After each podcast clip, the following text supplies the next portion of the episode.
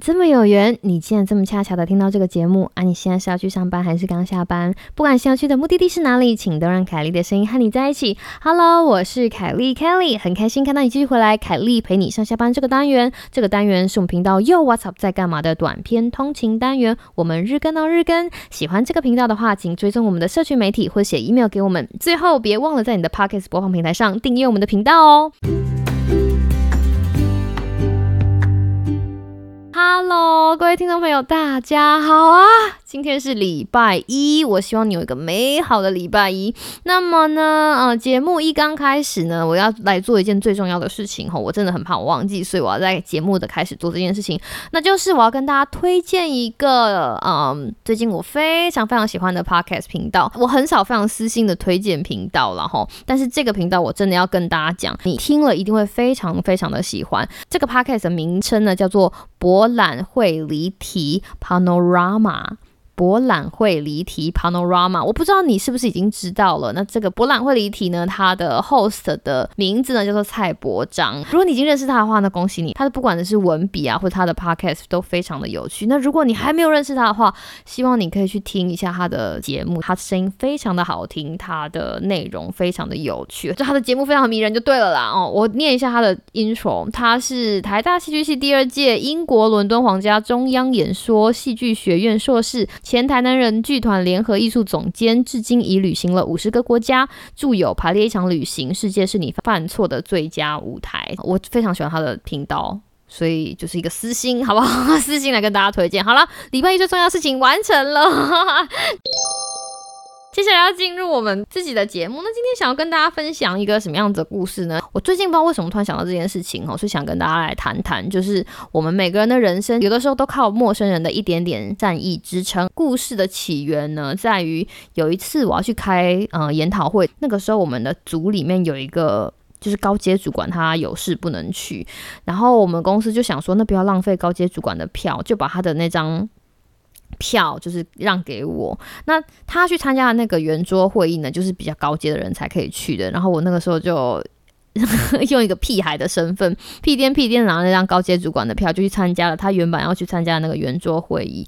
那那个圆桌会议的。题目呢，其实是讨论两个不同的软体，一个是开源软体，就是说它其实是免费的软体，然后大家都可以下载来使用。然后另外一个是，呃，要必须要购买就是使用执照的软体，然后每年要付年费。它其实一桌一桌的嘛，那那一桌子里面所有的人就要讨论说哪一个软体比较。有用，然后哪一个软体比较适合不同公司的需求？我们说开源软体是 A，然后要钱软体是 B 哈。那个要钱软体呢，就派了一个很大牌的人，然后就坐在那个圆桌会议上，所以他就说，当然要使用就是要钱的软体啊，因为你如果有什么问题的话，你只要拨打我们要钱软体的客服哈，我们就会。帮你把问题解决。桌子的左边呢，就是有使用开源软体的那些使用者们，就在分享他们的心得。然后支持要钱软体的有好几个大佬级的人物，轮到他们陈述的时候呢，他们讲了一件事情让我印象非常深刻。他们就说：“我觉得啊，无论如何还是要买要钱软体。”他说：“因为。”在这个世界上，你不能依赖陌生人的善意过日子。那他这么说的意思，其实是因为如果我们选择用开源软体的话，那基本上这一套软体是免费的。当你遇到问题的时候，没有客服转写，你打电话来，没有人给你骂，所以你能够做的事情呢，就是去一个社群，它一直有一个平台，然后问说，哦。各位就是同好们，那我用了这个软体，然后我遇到了一个什么样子的问题？虽然没有人也遇到同样的问题，那如果有的话，可以请谁来帮我回答一下这个问题吗？好，谢谢。然后你的问题就被挂在那里了，然后你不知道你的问题在那个论坛上面有没有人回答，很大多数的时间是有的，可是你不知道，所以这就是那个大佬所谓的。你的职涯不能依靠陌生人的善意，因为我个人哈，其实我是那个开源软体的支持者。一来它免费，二来它非常的方便，三来它其实它整个社群非常的完善，所以就是你有问题的时候，大家都很愿意回答问题。那当我有能力的时候，我也很愿意回答别人的问题。很幸运的在这个社群里面，我从来都没有想过说，诶，有一天我的问题会没有办法被解决。但我认真的想说，是不是我？从以前走到现在，有的时候真的是凭着很多陌生人给的善意。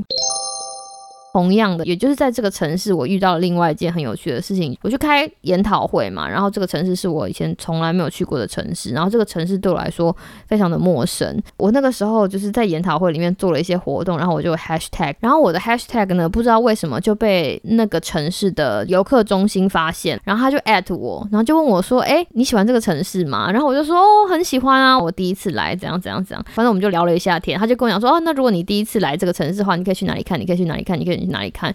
我当时觉得哇，这个城市的游客中心的小姐就是怎么人这么好，就跟我讲说啊，我们其实有在你们那个就是研讨会摆摊，要不要来我们的摊位？哦，就是我们会送你一份神秘小礼物。然后我想说哈，怎么会有这么好的事情？然后我那个时候就半信半疑，然后就走过去，然后就打开门报了我的名字，然后大家就看着我就说哦，你就是那个 Kelly 吗？那个谁谁要送你一份礼物，然后他就给了我一袋礼物。真的就是一袋礼物，然后里面还有一张卡片。我看到你的社群账号有一只可爱的小狗，所以我想要送我想要送他一只娃娃，然后送你一个我们这个城市的 T 恤，然后还送你一个礼物，这是我们这个城市的名产。然后很很开心知道你在这个城市里面就是玩的很愉快。他说我自己很喜欢这个城市，希望你还可以下次回来就是拜访这个城市。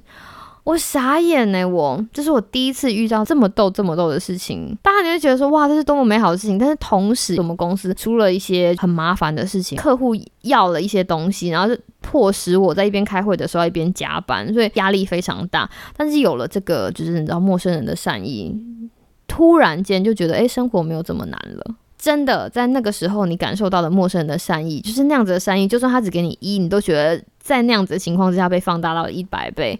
当然了，当一个 podcast，很多时候我们在做节目嘛，我们就对着麦克风，像我现在是对着麦克风，就是自言自语，想象着哈，我会有听众。在空中就是听我的节目，然后听我讲故事。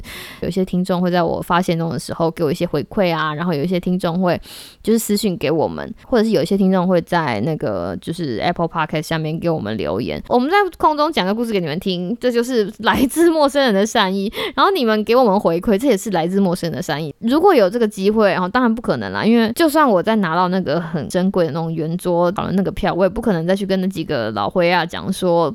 不，你们太小看这个世界了。这个世界还是有很多陌生人的善意的。应该说，这个世界不一定永远会有从陌生人来的善意。有的时候，我们还会得到很多从陌生人或者是从认识人那来的恶意，但是这些来自陌生人的善意，真的会在某些神奇的时候，默默的拉我们一把。